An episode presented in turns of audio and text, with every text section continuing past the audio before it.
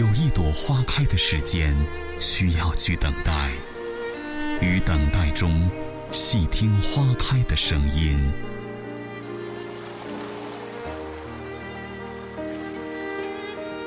有一盏茶浓的间隙，需要去品尝。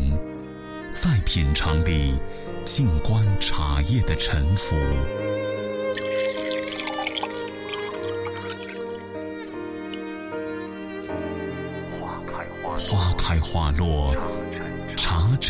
沉茶浮，心情积蓄，味道几何？如果可以，就让我们一起去流浪。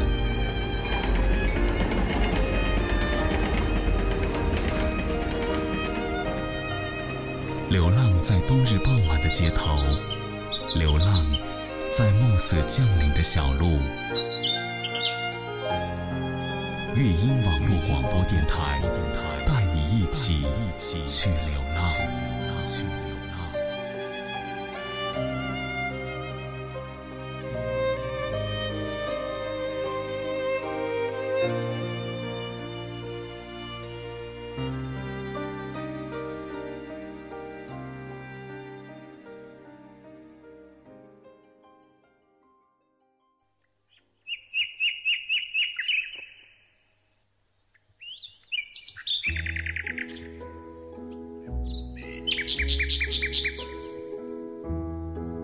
世界充斥着各种色彩，它们相互影响，千变万化。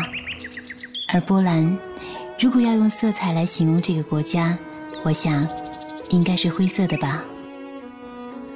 历史带给了波兰太过于厚重的记忆，从六世纪，纷飞的战火便周而复始，漫天的灰尘笼罩在它的上空，阴郁而迷茫。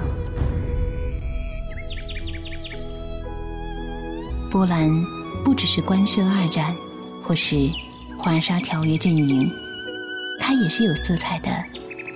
在阳光下，斑驳陆离的五光十色的鲜活，它又是厚重的，是古老城堡上的那段墙垣和划过蓝色天空的歌哨。那么今天，邀请你和我一道走进波兰，一起畅游那个。和你我想象中一样有不一样的国家——波兰。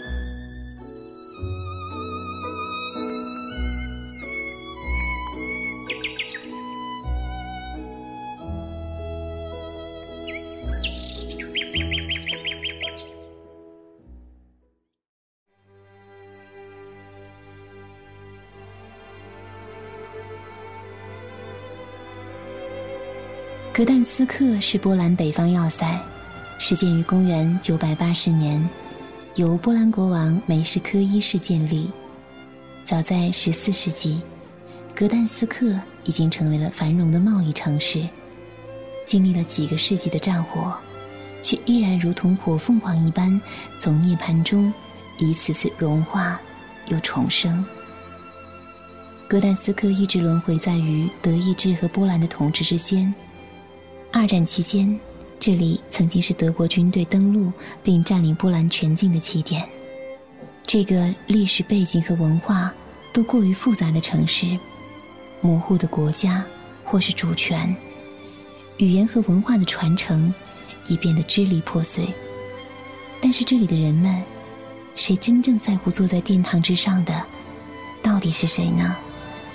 政治，不过是野心家们手中的把戏而已。而实实在在的生活，还是得继续。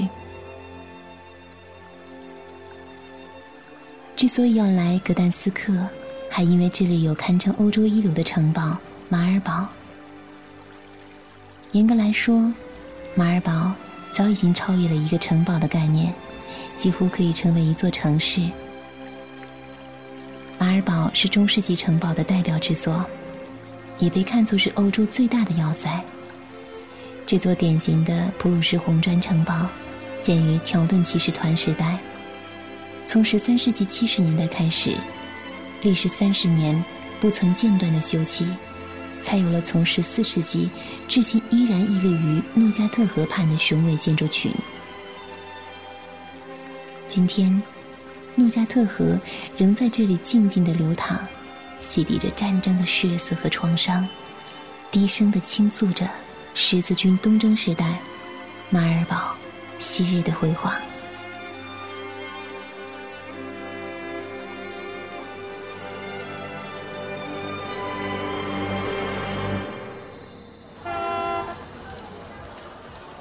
从华沙去格但斯克，去马尔堡，搭乘火车就够了。波兰的公共运输系统不算特别发达，但也还算便捷，票价也不贵。火车在波兰北部的浅丘上飞驶着，一路穿过低矮的灌木林和平原。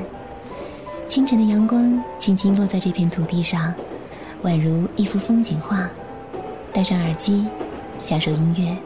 或是挑一本好看的书，慢慢进入你的心扉；又或者什么也不做，只要静静的将目光游离向窗外就好了，让心灵去旅行，让梦想有翅膀。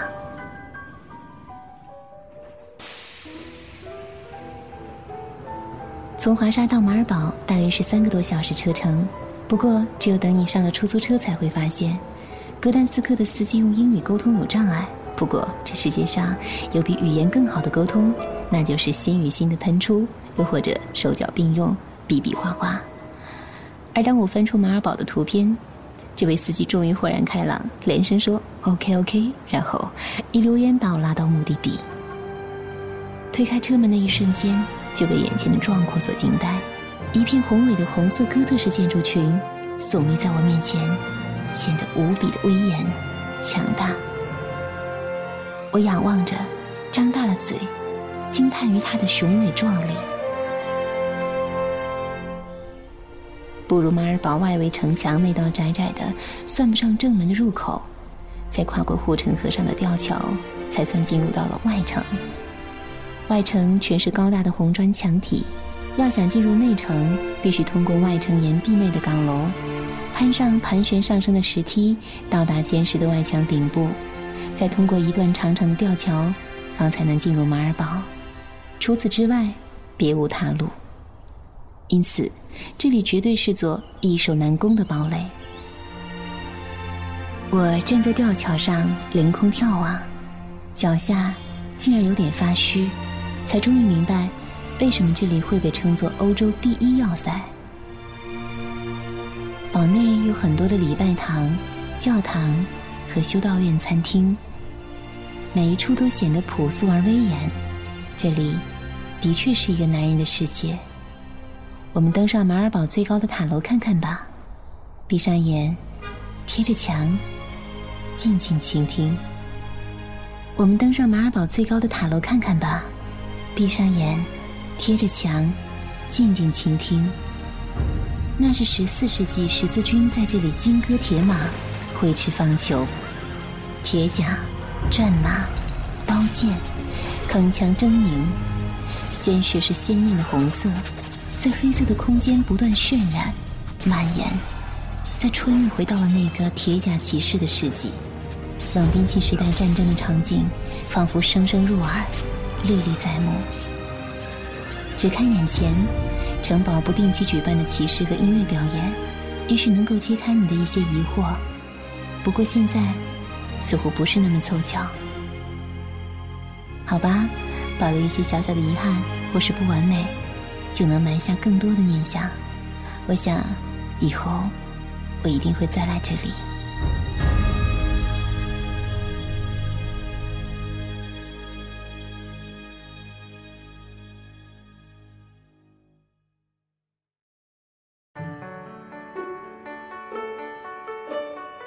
离开马尔堡向东大约五十公里就是托伦了。托伦坐落在维斯杜拉河的东岸，它的历史可以追溯到中世纪，应该也算得上是整个波兰最早的城市圈之一。而直到今天，托伦依然完整的保存着很多十四、十五世纪建造的精美建筑，譬如哥白尼故居，又或者古老的市政厅，都能让你找到历史的遗迹，又或者是曾经闪耀的科学与真理的光辉。二战期间，纳粹的战火奇迹般的避开了这座城市，所以我们才能看到托伦现在的样子。各个时期的建筑都得到了完整的保留，在这里，你可以清晰地追寻历史留下的足迹：文艺复兴和新文艺复兴，哥特和新哥特，巴洛克甚至分离主义繁荣期的各种痕迹。托伦小镇是绚丽、欢乐和有情趣的。清早起来，天空下起了蒙蒙细雨。小镇笼罩在一片薄雾中，增添了几分清冷的感觉。我漫步到了哥白尼街，当然，哥白尼的故居就坐落在这里。这是一座全木质结构的老宅，古朴而精致。走在楼梯上，伴随着上楼脚步的是咚咚的回声，这会让你忍不住放轻自己的脚步，生怕打扰到这里伟大的灵魂。故居一共有四层，每一层都摆放着跟这位伟大的天文学家相关的物品、工具、演算纸、图片、老成风貌，当然还有著名的日心说模型，向我们还原着哥白尼投身于科学与学术自由的场景。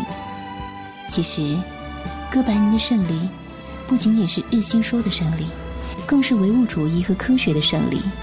他的巨作《天球运行论》更是当代天文学的起点，当然，那也是现代科学的起点。负责解说的工作人员在介绍哥白尼一生时，在开场给我们讲了一个有趣的故事。哥白尼从小就喜欢观察天象，常常独自仰望繁星密布的夜空。在他十多岁那年，父亲不幸病逝，于是他住到了叔叔家中。有一次，他的哥哥不解地问哥白尼：“你整夜守在窗边，望着天空发呆，难道这表示你对天主的孝敬吗？”哥白尼回答说：“不，我要一辈子研究天时气象，在仰望天空的时候不再害怕。我要让星空跟人交朋友，让它给海船校正航线，给水手指引航程。”听到这里，我不禁哑然。看来，儿时的远大的理想的确重要，但是用一辈子去践行的执着，更令人佩服。我在想，我小时的梦想呢？我有在践行吗？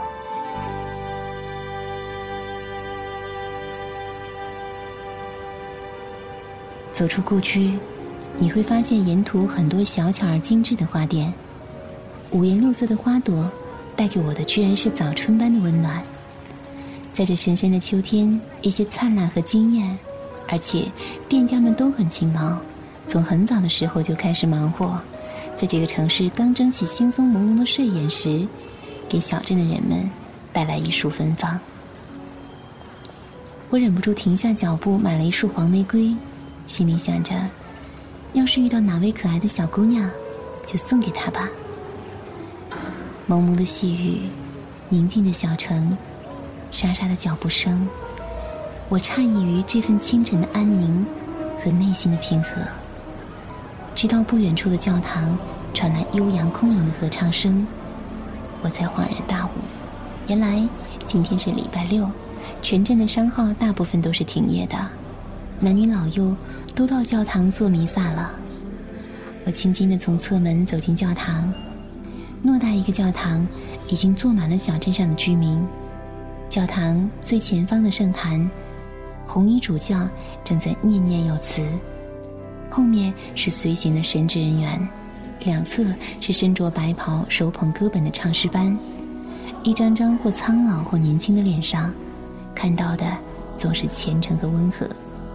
此刻，我也能感受到了信仰的力量。这里的每个人都在寻求着平和与救赎，会突然觉得宗教的神圣和强大。有了信仰，人才会有所畏惧，凡事才会有度。宗教并不可怕，尤其是全民信仰的缺失。没有了信仰与教义，什么可怕的事情都做得出来。我不懂得波兰语，但我随着身边的信众一次次的起身跪拜、祈祷。那一刻，我虔诚的祝福我们所在的这个美好的世界，不再有战争、灾荒、饥饿和哭泣。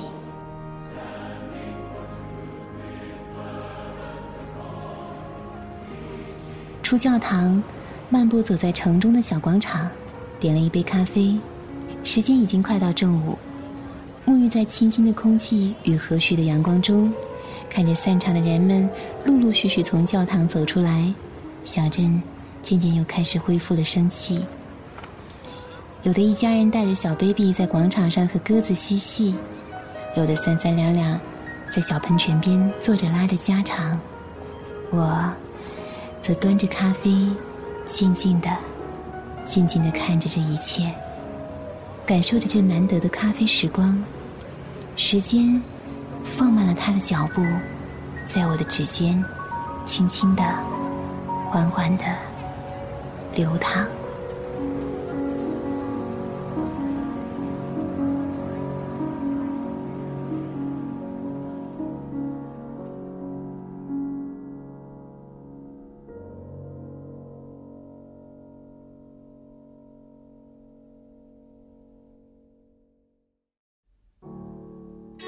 然后，我向着下一站克拉科夫出发了。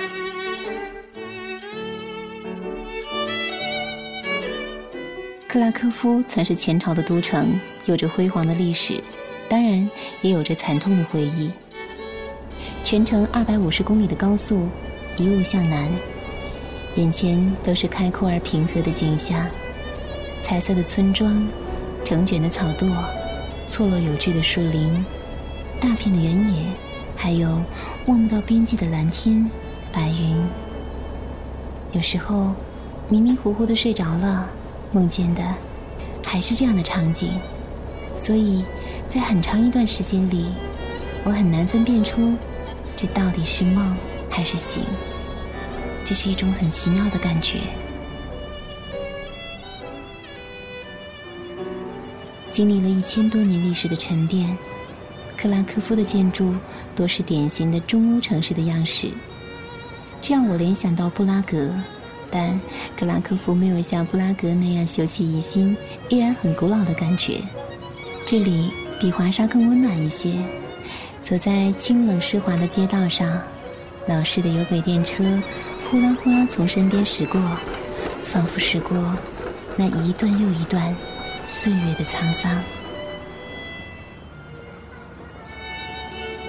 克拉科夫曾在很长一段时间作为波兰的首都，直到16世纪末迁都华沙，才卸去这一重担。今天，你仍能在克拉科夫找到昔日那些繁华的政治、经济和文化的影子。精美的古典建筑群和平和的人群，这里有着欧洲最古老的大学——雅盖隆大学。这里孕育出了两位诺贝尔奖的获得者。一位罗马教皇约翰保罗二世，一位世界级著名的音乐作曲和指挥家，以及六位世界级著名的电影、戏剧的导演、作家和演艺家。他的历史和人文，在欧洲的历史上都写下了绚丽的一笔。克拉科夫，这个早在1978年就被联合国第一批列入世界遗产目录的地方，直到今天。依然灿烂光辉，美不胜收。克拉科夫，这个波兰的第二大的城市，这个波兰文化和教育的中心点，依然在一点一点将所有的光辉传递给整个国度。克拉科夫的老城内分布着许多大大小小的教堂和广场，这是我在欧洲其他很多地方都不多见的。位于市中心的主集市广场是欧洲第二大的广场，仅次于威尼斯的圣马可广场。著名的华威城堡内的大教堂外表也相当独特，并不像其他绝大多数的教堂那样对称，反而是用一种不平衡感去创造一种新的美学。三座高矮不一的钟楼色彩斑斓，红色、绿色、褐色、金色都能找到。这座教堂可以说见证了波兰的历史，历代的国王都曾在这里加冕，即使是后来迁都华沙，也未曾改变这个传统。而许多国王死后，依然选择这里作为安葬之地。因此，走进大教堂，感受到的首先不是浓重的宗教气氛，反而好像是走入了帝王的陵墓。最吸引人们视线的不是祭坛和圣像，而是那些精美的王冠。大大小小的墓碑，有的奢华，有的简洁，折射出不同时期的审美品味，也印证着历史的传承。从教堂内可以上到钟楼，攀登的过程中可以见到大大小小的钟，顶端最大的那口钟直径长达两米，据说重达十一吨。波兰游客告诉我说，来这里的人。都可以用手扶着这个钟，并许下一个愿望，非常的灵验，盛情难却。可眼睛一闭的瞬间，我还真想不出什么愿望。好吧，那就祈祷世界和平吧。老城中还值得一提的是那座双塔式的圣玛利亚教堂，貌不惊人。可跨进教堂的那一刹那开始，我就石化了，因为。到处都是令人惊叹的陈设，从墙面华丽的壁画，到美妙绝伦的穹顶，到晚哥特式的圣坛、讲经坛、唱诗班座椅，到处似乎都在散发出令人炫目的斑斓，让自以为见教堂无数的我依然兴奋感叹。突然，教堂顶部传来嘹亮的号声，仔细辨听，是小号曲。原来那是圣玛丽教堂的整点报时，我静静的坐着发呆，然后想想该走了吧，可是走到门口又折回来，恋恋不舍的拍下一张照片，想要留住这一瞬间完美的记忆。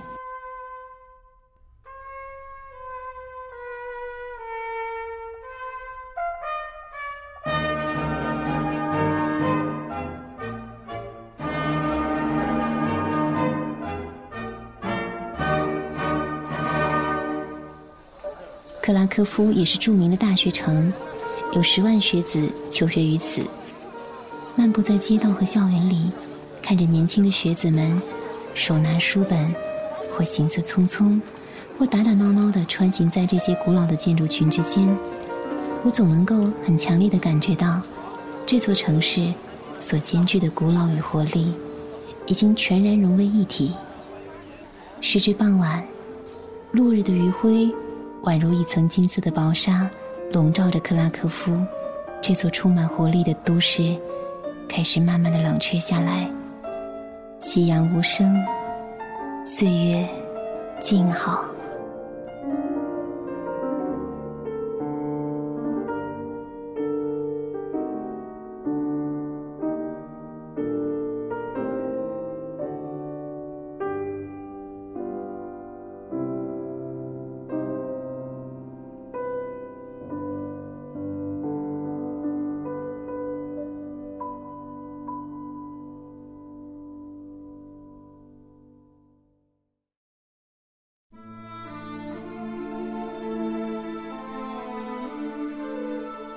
奥斯威辛小镇是波兰的另一个城市，距离克拉科夫大约一个小时车程。长期以来，由于波兰历任国王都能够做到保护犹太人的各种权利，因此，在欧洲其他国家受到歧视的犹太人纷纷移居到了波兰。宽容的宗教气氛使这里成为了一个宁静的避风港，尤其是奥斯威辛。一九三九年德国入侵波兰以前。奥斯威辛的人口中有百分之六十以上都是犹太人。奥斯威辛也是当时犹太人的文化中心，以至于有人说过，作为一个犹太人，可以在别的大城市生活，但应该在奥斯威辛死去。不幸的是，这句话后来真的应验了。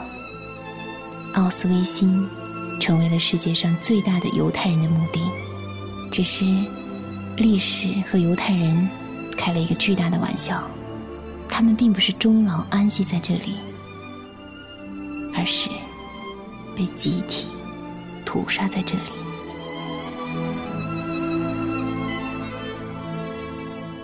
但是，我相信历史总有办法给人们一个回答。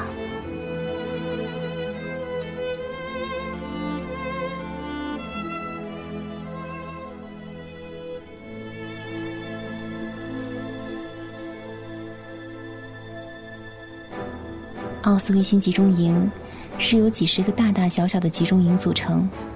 我去到的是位于奥斯维辛市郊的一号营。一号营是主营，起初它只是废弃的波兰军队的营房，后来被暴力的法西斯分子看中，成为了关押波兰人和战俘的地方。从此，平静的荒原立起了岗哨，拉起了铁丝网，修建了焚烧炉。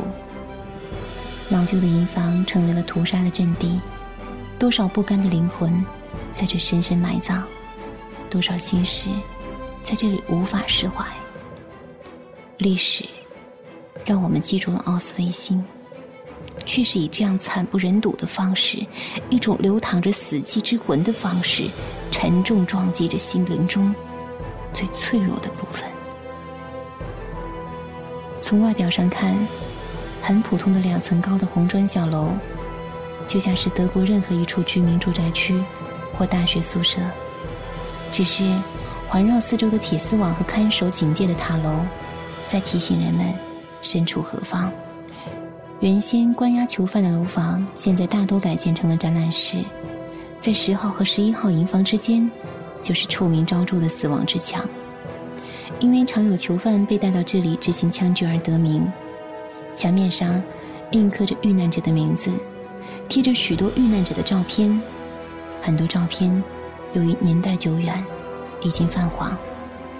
在这些寂静无声的照片里，一张张神情各异的照片，生动地向我展现着那一个个曾经鲜活的生命。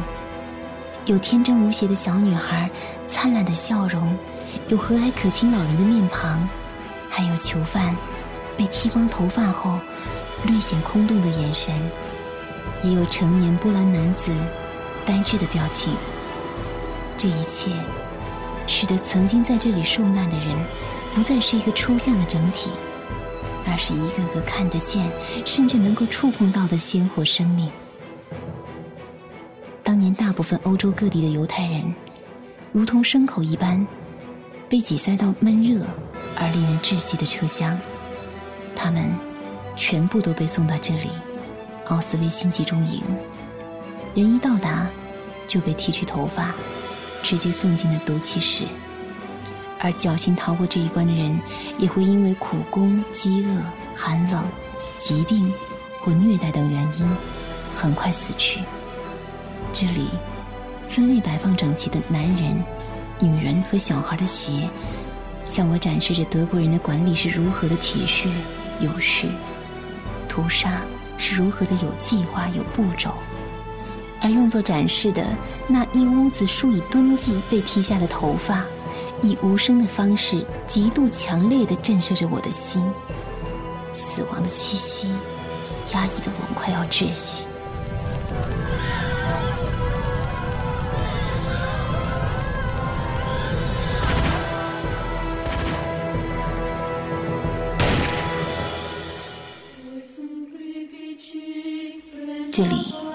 流淌着的死亡气息让人不寒而栗。还好，墙角摆满的凭吊者带来的鲜花和蜡烛，让死亡的腐朽中有了生的气息。外面，奥斯维辛小镇的阳光依旧是如此的灿烂，但是这堵墙前依然透着阵阵的寒意。前来凭吊的人络绎不绝，脸上始终夹带着肃穆。沉重、悲切的表情，除了凝重的脚步声，再也听不到任何别的声音。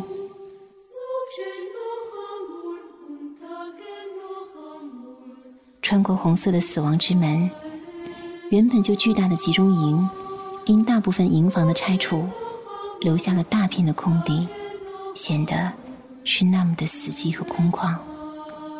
走入当年的营房，低矮、寒冷、潮湿，很难想象那时候衣衫褴褛的人们是怎样熬过雨水交加的每一天的。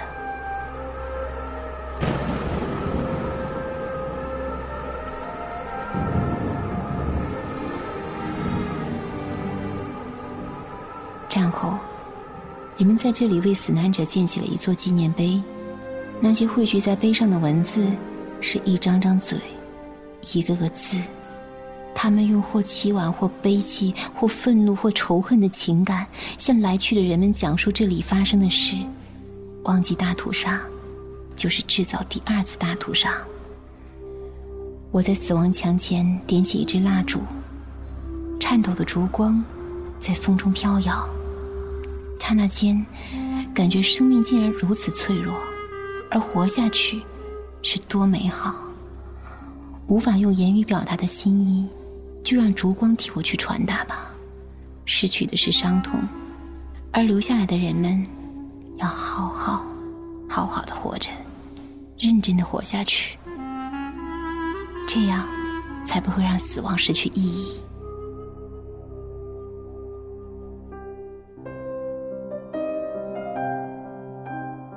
战争已经远去，苦难却不只是用来回忆，更是一声声长鸣的警钟，敲击着时而浮夸、时而忘怀的心。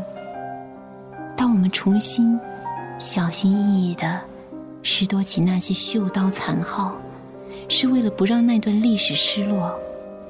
岁月已经淡忘了。我们还执着的收藏那一场场战争，是为了标炳爱好和平的民族与国家的正气与勇气。愿战争的硝烟远离这个多灾多难的国度，愿和平的阳光普照世界的每一个角落。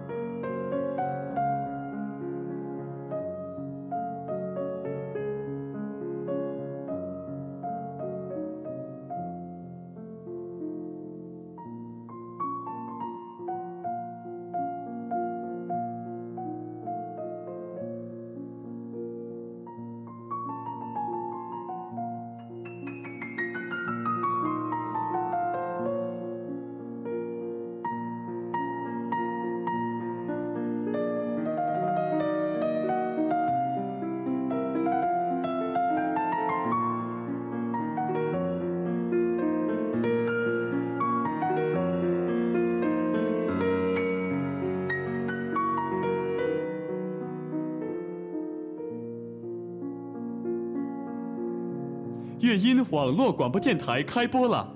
乐音网络广播电台现面向全国招收网络主播 DJ，只要你有梦想、热爱播音，乐音网络广播电台就期待您的加入。详情可以加入乐音听友 QQ 群五二幺四七七二二咨询，或登录乐音网络广播电台官方网站，网址 fm 点 u e y i n 点 com。